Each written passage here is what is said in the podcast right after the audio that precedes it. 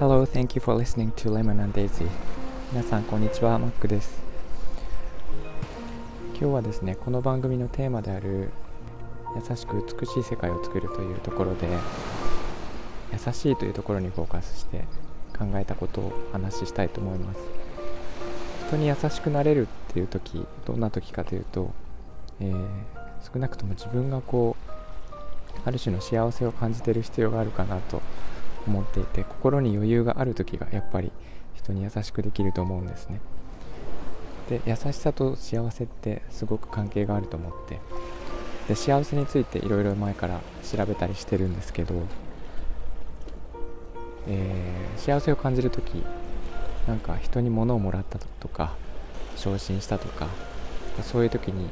皆さん幸せを感じると思うんですけどちょっと出典は忘れてしまったんですが、えー、人から物をもらった時と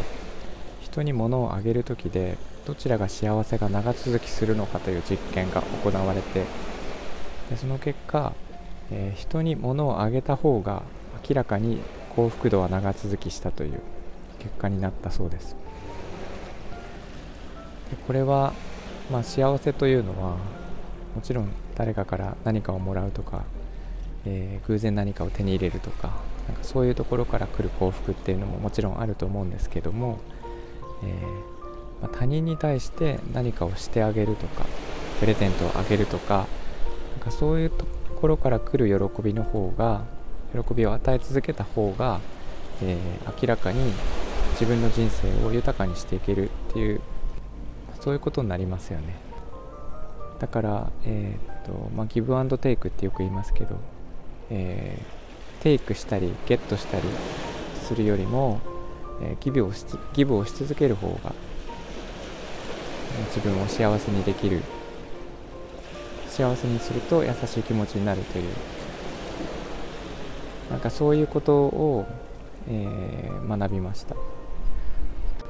なので前考えていた、えレターダイアリーとかですね、え大切なメッセージだけを送るアプリとかあの辺りはえ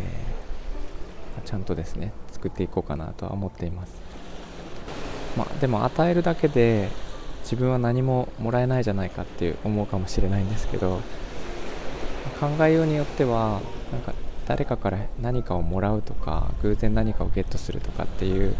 それを期待して生きるんではなくて自分に対してもギブしてあげるっていうことをしていけば、えー、あげたことにはなるので幸せは長続きするんじゃないかなとかそんなことも思っています。頑張ったら自分にご褒美をあげるっていうことですね。なので皆さんもなんか頑張った時ですね。週末とか、えー、ちょっと自分を癒すグッズを買ってみるとか、えー、アイスクリームを買ってみるとかですね。やってみてください。はいでは今日はここまでにしたいと思いますみんなが幸せでありますように Thanks for listening. I'll talk to you later. Bye bye.